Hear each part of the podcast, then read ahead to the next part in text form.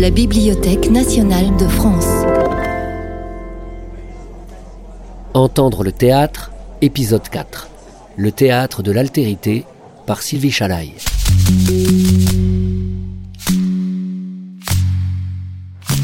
Et lorsqu'on te fera de ces récits hideux qui t'ont empoisonné, réponds ce que je vais te dire. I am that I am. I am that am I. Am I I that am? Essayez de comprendre un peu. C'est ce que vous ne comprendrez pas qui est le plus beau. C'est ce qui est le plus long qui est le plus intéressant. Et c'est ce que vous ne trouverez pas amusant qui est le plus drôle. On trouve sur la scène du théâtre un reflet de la société, de ses mœurs, de ses combats et de ses révolutions. La société française d'aujourd'hui tient sa richesse de toutes les cultures qu'elle a accueillies avec le temps, fruit des vagues d'immigration et de son héritage colonial. Si le théâtre est reflet, cette nouvelle France polychrome s'est donc finalement et logiquement retrouvée sur scène. Mais cette présence n'est pas dénuée d'un enjeu politique et a connu des avancées et des reculs. Sylvie Chalaille est chercheuse à l'université Paris 3 Sorbonne Nouvelle et directrice d'un laboratoire de recherche sur les scènes francophones et l'écriture de l'altérité. Elle va nous conter cette histoire, l'histoire des autres Français sur scène, par le prisme de trois comédiens noirs qui ont marqué le théâtre français du XXe siècle et dont on a parfois oublié, à l'écoute de leur voix, la couleur de leur peau. Sylvie Chalaille. L'intention de départ, c'est vraiment de faire euh, sentir aux auditeurs qu'un acteur noir, cela ne s'inscrit pas dans sa voix. Et c'est une façon aussi de remettre en cause, je dirais, les a priori, les préjugés qui sont liés au fait qu'on imagine souvent qu'un acteur noir, finalement, ne pourra pas être distribué dans un répertoire euh, que l'on imagine classique et dans lequel on croit que cet apparaître va poser problème. Or, en réalité, quand on écoute et qu'on fait abstraction justement de l'apparaître de l'acteur, on peut parfois vraiment se tromper, justement, et qu'en réalité, il n'y a pas de couleur de peau liée à la voix ou de voix liée à une couleur de peau. Ah, monsieur, que j'ai de joie de vous voir enfin converti. Daniel Sorano joue Sganarelle dans Le Don Juan de Molière, mise en scène par Jean Villard en 1954 à Chaillot. Il y a longtemps que j'attendais voilà grâce au ciel tous mes souhaits accomplis. Daniel Sorano est né d'une mère sénégalaise. Les pièces de Racine, de Corneille, euh, ne stipulent pas la carnation. Enfin, la question de la carnation, voire de la couleur des cheveux et l'apparaître de la peau euh, n'apparaît pas dans les pièces de théâtre. La, la, la question de la peau n'est pas une question. Et le personnage, d'ailleurs, je le dis souvent, est-ce que le personnage a une peau? Est-ce qu'on se pose la question de savoir s'il il a une peau laiteuse, s'il a des boutons? Enfin, ça n'est pas du tout une question du théâtre. Et des véritables motifs qui m'obligent à faire les choses. Pourquoi vous ne croyez rien du tout? Et cependant, vous voulez vous ériger en homme de bien? La plupart des gens ne savent pas que Daniel Sorano était d'origine sénégalaise. Et même, je vais vous dire, les Toulousains, euh, qui connaissent bien leur théâtre Daniel Sorano, ben, ne savent même pas pourquoi il s'appelle Daniel Sorano. Ils pensent, bon, parce qu'il était né à Toulouse, Daniel Sorano. Mais ils savent pas pourquoi il y a un théâtre aussi à Dakar qui s'appelle Daniel Sorano. Cric-crac, Cyrano reprenez l'accent de Bergerac. Daniel Sorano interprétant Cyrano de Bergerac dans une création pour la télévision de Claude Barma, diffusée le 25 décembre 1961 en direct. J'y vois mal, ce masque m'importune. Hein Quoi? D'où tombe donc cet homme? De la lune. De la... Quelle heure est-il? N'a-t-il plus sa raison? Quelle heure Quel pays Quel jour Quelle saison? Mais... Je suis étourdi. Monsieur... Comme une bombe, je tombe de la lune. Ah ça, monsieur J'en tombe le rôle de Cyrano de Bergerac, qui euh, le renvoie vraiment à cette origine toulousaine, à, à cet accent toulousain qu'il pouvait prendre, euh, ça le renvoie en même temps aux questions délicates et douloureuses de son altérité. Car dans le contexte qui était celui de la France des années d'après-guerre, enfin quand il a fait ses études à Toulouse, bah, il a vécu aussi euh, sans doute euh, de l'ostracisme, euh, de l'exclusion. En tout cas, c'est lui qui voulait jouer Cyrano parce que ça le renvoyait justement à son apparaître, enfin certainement des, des expériences d'exclusion. Mais il était très pudique, il n'en parlait pas. En tout cas, il a joué énormément de, de rôles classiques, donc pas stigmatisé comme comme africain, pas marqué comme, comme, lié à une origine africaine. Mais je vous dis, monsieur... Ah, grand Dieu Je crois voir qu'on a dans ce pays le visage tout noir. Comment? Suis-je en Alger? Êtes-vous indigène? Ce masque. Je suis donc dans Venise ou dans Gênes. Une dame m'attend. Je suis donc à Paris.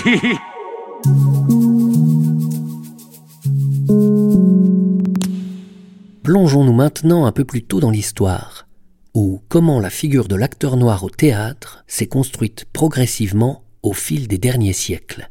Sylvie Chalaille les pièces de théâtre françaises, donc du répertoire, qui convoquaient des personnages noirs avec euh, vraiment une référence, donc attention, ce personnage vient d'Afrique ou ce personnage vient des Antilles, eh bien c'est quelque chose qui ne peut pas véritablement arriver avant le 19e siècle, pour des raisons qui sont liées à la censure, parce que l'homme noir, la femme noire sont associés à l'esclavage. Et les pièces de théâtre au 18e, par exemple, euh, qui convoquent l'esclavage, sont censurées. Après, au 19e, euh, on commence à se passionner pour l'Afrique, pour l'exotisme. Et là, il y a une première grande référence, euh, bon, c'est celle de l'opéra de Meyerbeer, euh, l'africaine, qui va mettre en, scène une reine malgache.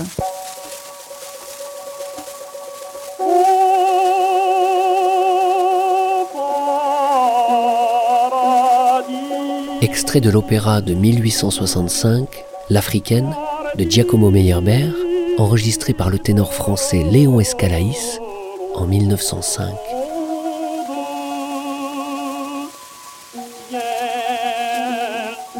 Et puis ensuite euh, arrivent des grandes pièces euh, grand public, musicales. Mais attention, les personnages d'Africains qui sont sur ce théâtre-là ne sont pas des authentiques Africains. Donc ce sont des personnages qui sont maquillés, euh, couverts de collants. On ne convoque pas des acteurs noirs. À la fin du 19e siècle, la société et le monde du spectacle va évoluer euh, considérablement. D'un côté, il y a les exhibitions exotiques, euh, donc on fait venir euh, des Sénégalais, des Achantis dans des expositions universelles, expositions coloniales, villages nègres reconstitués. On commence à se passionner pour des artistes noirs qui convoquent une autre présence, notamment dans le monde du musical.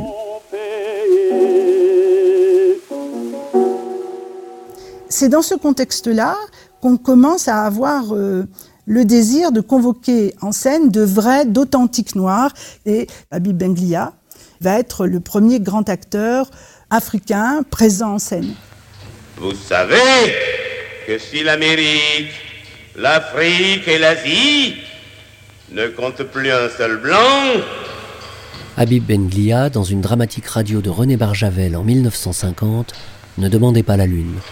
Il en reste quelques centaines de milliers à l'extrême pointe du grand désert qui fut dans le passé l'Europe occidentale.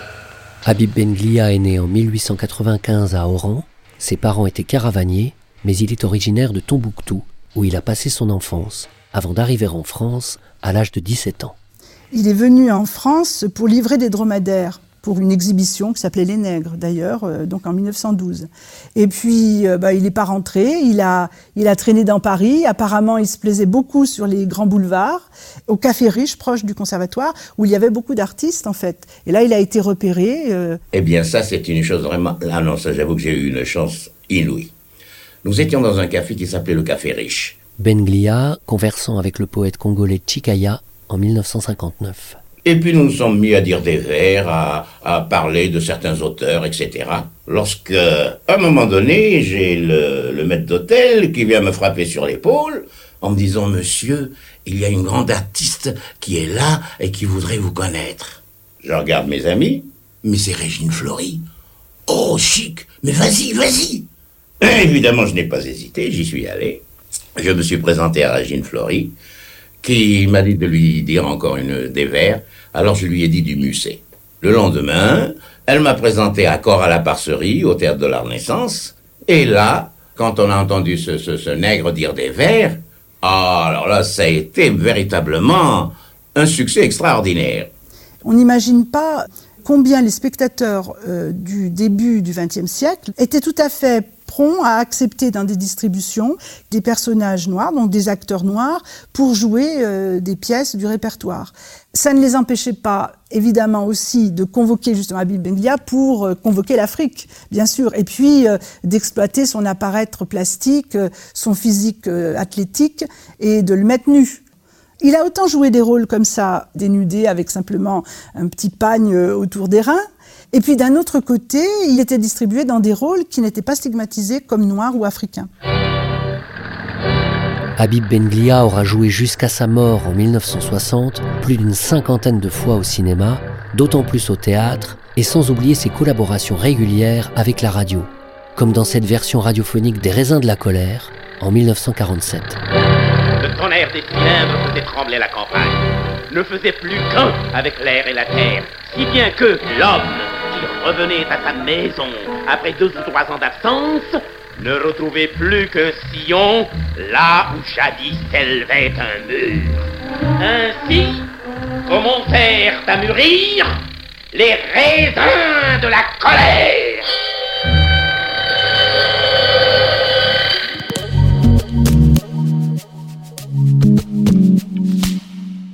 Après la Deuxième Guerre mondiale, la France est en plein processus de décolonisation et cela va transformer la nature des rôles confiés aux comédiens noirs.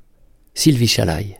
C'est la décolonisation qui va faire que, juste après-guerre, il y aura beaucoup de pièces qui parlent de, de l'Amérique, de la ségrégation américaine. Donc les comédiens sont encore dans un contexte euh, bah, qui est euh, l'accompagnement de l'empire colonial, c'est-à-dire qu'on est encore dans cette idée de la grande France avec euh, des acteurs euh, qui sont finalement avec des origines caraïbes, africaines, parce qu'il y a l'idée d'une population bigarrée.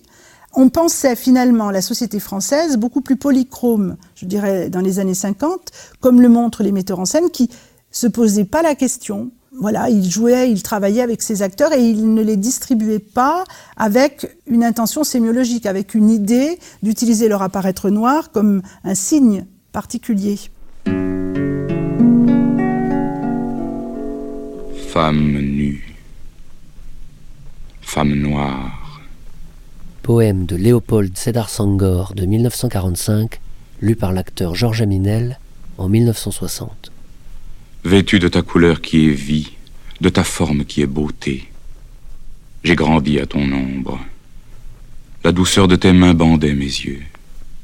Et voilà qu'au cœur de l'été et de midi, je te découvre. Terre promise, du haut d'un haut col calciné.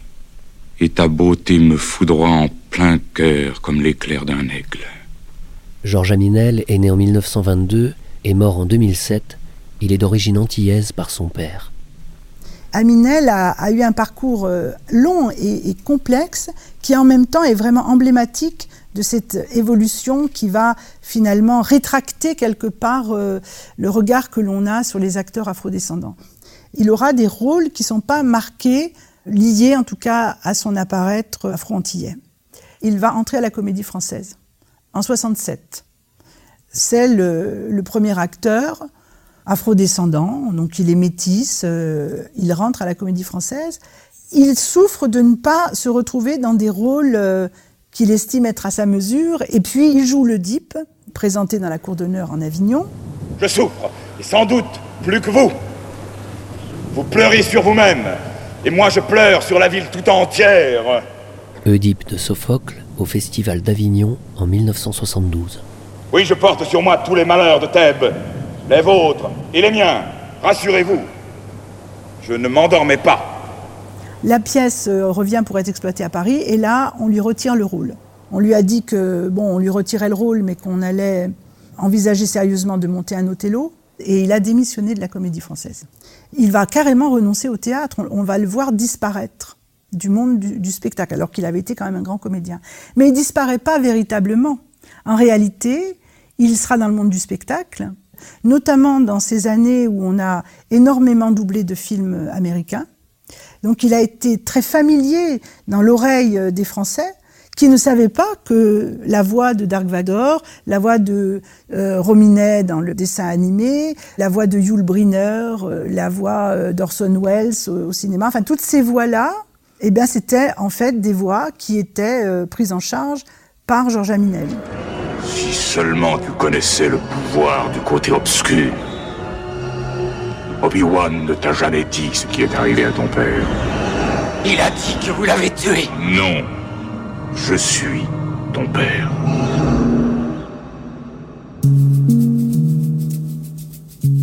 Ça montre bien que l'apparaître physique sur lequel on s'arrête en stigmatisant euh, l'acteur qui est marqué par euh, des traits noirs, bah c'est une construction parce que à partir du moment où euh, on entend une voix, on entend un être humain et puis, et puis c'est tout. Entendre le théâtre, le théâtre de l'altérité, par Sylvie Chalaille. Sylvie Chalaille qui publie Race et théâtre, un impensé politique dans la collection Apprendre chez Actes Sud Papier. Vous êtes invités, chers auditeurs, à prolonger l'expérience en vous rendant sur le site de la BNF où 17 parcours autour de la question de la voix au théâtre vous attendent. Entendre le théâtre, une série originale de la Bibliothèque nationale de France en partenariat avec le CNRS. Réalisation, mixage et musique originale, David Federman. Chef de projet, Marie Loroc. Direction scientifique, Marie-Madeleine Mervan. Aide à la réalisation et narration, Sylvain Asselot. Venez d'écouter un podcast de la Bibliothèque nationale de France. Retrouvez les conférences, rencontres et créations de la BNF sur toutes les plateformes de podcast ainsi que sur le site bnf.fr.